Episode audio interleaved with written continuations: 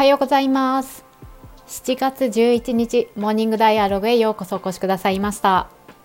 今週も平日3から4本のこの朝の6分間の放送をお届けしたいと思います、えー、皆さんとこう頭と心のヨガの時間何かがね整っていく。そして自分自身について気づいていく。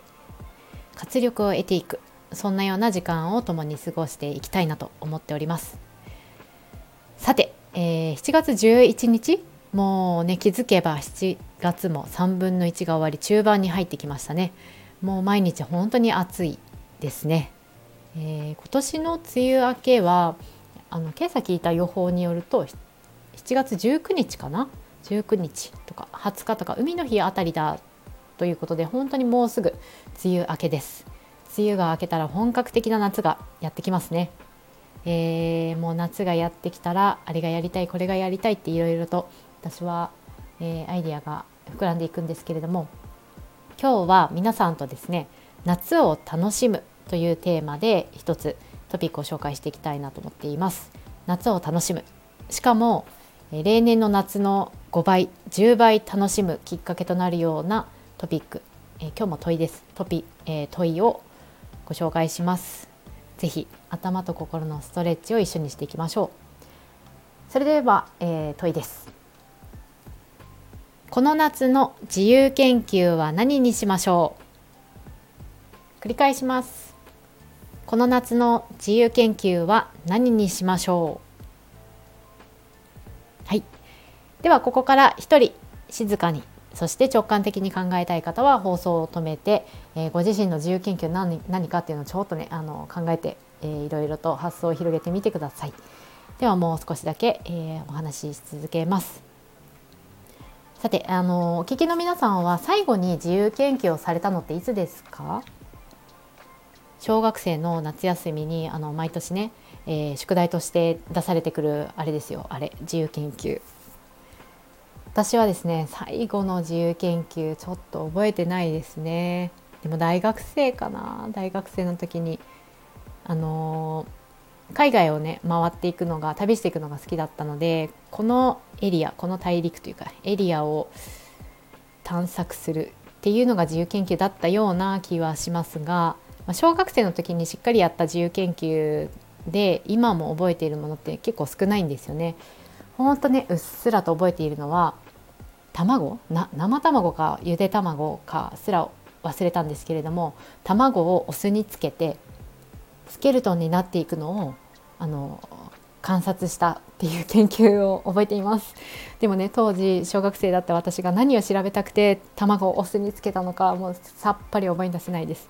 でもねやっぱりなんか自由研究っていうのはね何かこう継続して見ていく観察していくそこを楽しむっていう、うん、なんかあの面白さっていうのがあったんでしょうね。あるでしょうね。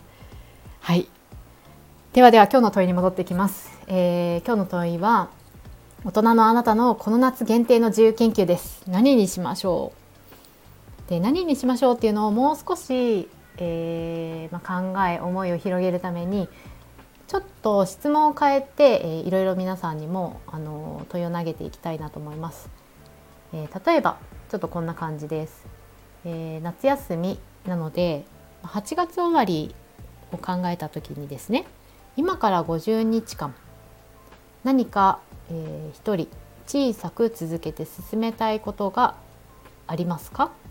今から50日間で小さく続けて進めたいこと何かありますか？こんな聞き方もありますね。あとは、えー、同じようにですねもし手元に自由に使える時間が50時間あったとしたら何を始めたいですか？はい。じゃあもう一ついきますよ。えー、はい。夏の自由研究をした先にあなたはどんな状態になっていると最高ですか？うん。理想からちょっとね考えてみる感じで。夏の自由研究をした先にですよ。あなたはどんな状態になっていると最高ですか？あとはストレートに今最も興味関心があることは何ですか？こんな聞き方もできますね。最も興味関心があることは何でしょうか？うん研究だ材料にね題材になりそうですよね。あとはちょっと変わり種でこんな聞き方もできるんです、えー、2023年9月にあなたは〇〇研究アワードで努力賞をもらいました。おめでとうございます。〇〇研究アワードの〇〇って何ですか？こんな感じです。えー、〇〇研究アワード何か研究したんですよ。そこで賞を取りました。努力賞です、えー、何の研究をしてあなたは努力賞をもらったでしょうか。いろんなねあの〇〇研究アワードいろんな種類があるそうですよ。うん。どんなどんな研究でアワードをもらいたいですかね。っていうこんな感じで。はい。ございます。今私が話したあの質問一つ一つに答えていこうとしなくて全然大丈夫です。あの一つ一つ考えようとするとそれは時間をね取られますからね、えー、あの聞き流してもらってでここまで聞いてみて何かねちょっとイメージが広がった思いが出てきたっていう頭の中に思い浮かんできていることの一つ二つを手に取ってそれでこの夏の自由研究をぜひ楽しく面白く作ってみてはどうでしょうか。私はですねもうあの自由研究決めました。うんでもちょっとあの秘密です。